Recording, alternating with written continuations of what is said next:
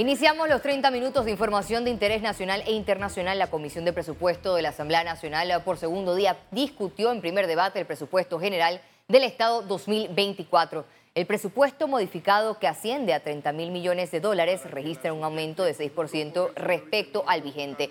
En la sesión de este viernes se dio lectura a más de 90 artículos del proyecto de ley para completar el segundo bloque de la discusión. La próxima reunión en primer debate fue fijada para el martes 26 de diciembre, tomando en cuenta que el Ejecutivo llamó a la Asamblea Nacional a sesiones extraordinarias hasta el 31 de diciembre de este año.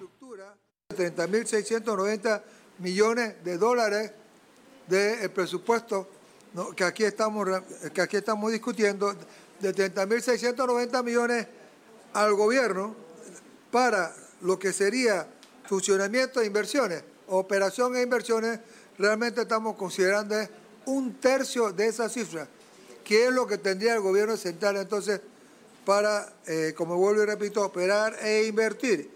Y de esa cifra, de ese tercio, tenemos que dos instituciones se llevan cerca de 53%, que son Meduca y Minsa. Creo que esa parte es importante. La sociedad civil cuestionó que la reducción del presupuesto general del Estado para la vigencia fiscal 2024 no incluya una disminución de la planilla estatal. Se enfocaron mucho en, disminuir las inversiones que debe de hacer todo gobierno en, en nuestro país, que son tan necesarias, pero no tocaron la planilla, no tocaron el tema de eh, los trabajadores que han aumentado en casi 20 mil nuevos trabajadores en el Estado.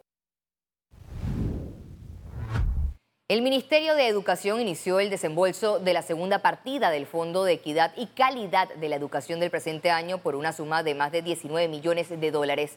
Este desembolso beneficiará a 89 centros educativos del país. Hasta el momento, el Ministerio de Educación ha logrado completar los fondos correspondientes a las tres partidas del año 2022 para que los planteles escolares cuenten con los fondos necesarios.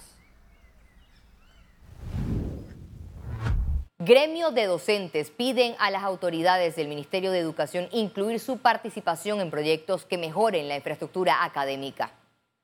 Y que nosotros queremos ser parte de ese trabajo de la comunidad educativa en los proyectos y programas en el tema de infraestructura, en el tema de, tener mejores colegios, eh, materiales, insumos, y queremos ser parte de todos los proyectos que tenga el Ministerio de Educación a partir del año. Nosotros necesitamos escuelas dignas, escuelas que se le meta la mano. Mire, un especialista decía que las escuelas en malas condiciones afectan directamente a los estudiantes. Académicamente lo afecta porque no se motiva. Debemos tener mejores escuelas. El presidente del Colegio Nacional de Farmacéuticos, Jaime Olive, consideró que la investigación del caso fentanilo debe enfocarse en el proceso de compra y no en los farmacéuticos. Más detalles de esta entrevista a las ocho y media de la noche. ¿Dónde está la investigación desde ese punto de vista? Desde el principio, no solamente en el medio y farmacia, que es lo que ha estado ocurriendo. Y, como decimos, si ya se puso ante el Ministerio Público la denuncia, ¿por qué se siguen haciendo auditorías especiales dentro de la Caja de Seguro Social? ¿Por qué no se permite que se termine la investigación y que se deslinden responsabilidades? Ante la eventual concentración y éxodo de personas a diferentes puntos del país por las fiestas de fin de año, la Caja de Seguro Social declaró una alerta verde institucional en todas sus instalaciones a nivel nacional. Esta alerta verde entra en vigencia a partir de este viernes y finaliza a las 7 de la mañana del martes 2 de enero del 2024. La Caja de Seguro Social destinará 6.841 funcionarios de salud para reforzar la atención en los cuartos de urgencia ante posibles eventualidades que puedan ocurrir. El Ministerio de Salud pidió a la población mantener la higiene durante la manipulación de los alimentos para evitar el incremento de las bacterias que son las causantes de las enfermedades intestinales. Cuando hacemos el pavo, cuando hacemos el jamón, un arroz con pollo que es sumamente manipulado, los tamales, tenemos que tener siempre este cuidado. Si lo vamos a conservar caliente para comerlo en menos de dos horas. Si usted lo va a consumir en un término mayor a dos horas, eso va a dar cabida a que crezcan las bacterias y que luego podamos enfermarnos. Economía. El sector turismo está por terminar un 2023 muy golpeado. Señalan que la industria puede dar el doble o más de lo que genera actualmente si les permite operar sin interrupciones ni medidas inconsultas de ingreso al país. La ocupación hotelera en Panamá inició el 2023 positiva y en crecimiento. Al mes de marzo alcanzaron 68% de ocupación. Sin embargo, por los cierres de vías de octubre y noviembre se desplomaron. Nosotros tuvimos 43 hoteles que por espacio de cinco semanas tuvieron 0% de ocupación. Cero. No había nada, ni siquiera una persona comiendo en el restaurante. Particularmente en Chiriquí, en Veraguas, algunos en Boca del Toro. En el resto del país la ocupación igualmente se desplomó. Hablan de pérdidas por el orden de 250 millones de dólares en el sector turismo. Pero son afectaciones al país, es decir, ahí están las afectaciones de los restaurantes que dejaron de facturar, de los transportistas de turismo, de las agencias de viaje, turismo interno, todo eso fue afectado a una estimación de 250 millones de dólares. Para los hoteles es la tercera parte de eso. Aseguran que el movimiento de turistas que llegan al país a través de cruceros es una de las alternativas que podrían apuntalar la actividad hotelera. Durante la temporada de cruceros de octubre 2022 a abril 2023, la ocupación en Panamá aumentó 15%. Esperan el mismo impacto en la temporada 2023-2024, aunque inició tropezada pero hubo eh, un número de alrededor de 10 cruceros que simplemente suspendieron su parada en Panamá porque sus eh, pasajeros no podían circular por las calles de Panamá. Eso hay que evitarlo. Nosotros quisiéramos como gremio turístico que los zarpes sean a lo largo de todo el año, como son los zarpes en el sur de la Florida, lo tenemos todo para eso, y que además eh, vengan más, más compañías de cruceros aquí a Panamá. Ahora se valen de promociones y descuentos. Estamos en una campaña de eh, atraer al turismo nacional que recupere la confianza de que no va a haber nuevos tranques, etcétera, hacia los hoteles. Por las distintas situaciones que han afectado al sector, este año solo lograron crecer 2% respecto al 2022.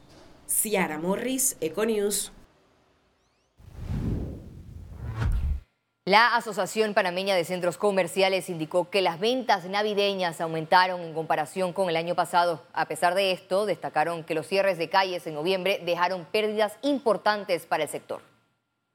Durante el mes de diciembre, pues las compras han sido bastante bien, han, arrancado con mucha fuerza. Estamos hablando que si comparamos este diciembre contra el diciembre del año anterior, estamos aproximadamente un 8% por encima de lo que veníamos acumulando. La estimación que tenemos que el cierre de noviembre fueron unas pérdidas aproximadamente unos 220 millones de dólares en ventas no efectuadas. Empresarios panameños se unieron y reunieron con expertos en mina de Chile para adquirir experiencias de referencia para el cierre de cobre Panamá. La Cámara de Comercio de Panamá realizó el conversatorio hacia un plan de cierre minero ordenado, transparente y seguro con panelistas de Chile, un país en el que el 55% del Producto Interno Bruto lo genera la minería. Señalaron que este cierre no programado de Cobre Panamá es una situación sin precedentes y que muy poco se ve en el mundo minero.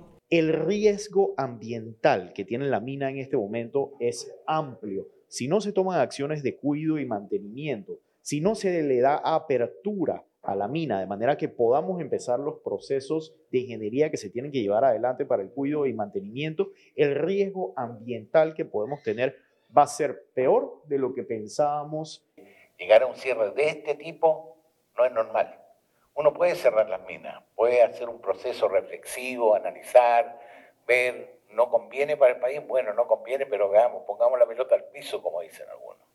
Y ahí pensemos cómo lo vamos a hacer, pero no de esta forma. También manifestaron que el fallo de inconstitucionalidad dejó más preguntas que respuestas sobre este proceso.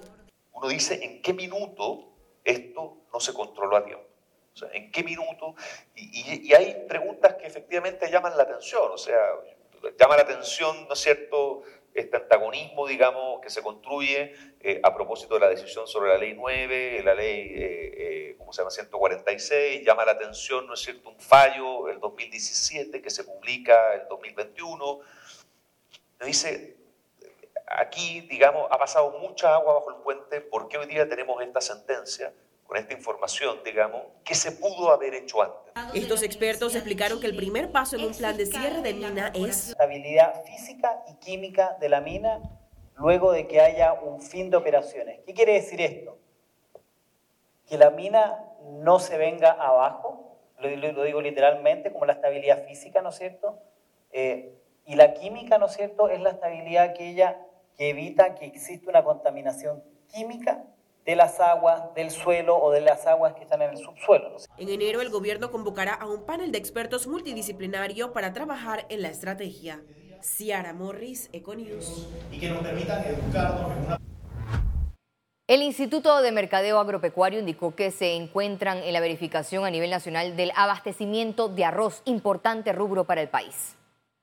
Se está por determinar la cantidad de arroz nacional que tenemos para poder presentarlo a la agrocadena del arroz y, y ver si va a hacer falta o no importar arroz eh, en base al resultado de esta, de esta evaluación. Debemos mencionar que la cosecha del arroz ya se está terminando, la del ciclo este del 2023, y debemos escuchar pues el, las cifras que nos traiga la Codeco Autoridades de Tocumen S.A. anunciaron que el Estado invertirá para el 2024 en la rehabilitación de las pistas de aterrizajes de la terminal con el fin de reforzar la seguridad y calidad de su servicio. Estaremos haciendo inversiones importantes en, las, en la parte operativa. Por ejemplo, en, los, en las pistas vamos a invertir cerca de 40 millones de dólares para remozar nuestras pistas y ponerlas adecuadamente, eh, que es una prioridad de nuestras operaciones, y así sucesivamente otras, otras inversiones prioritarias para el aeropuerto. Todavía estamos en plena recuperación, recuerda, financieramente, eh, desde la pandemia hacia acá, pues que hemos estado sufriendo.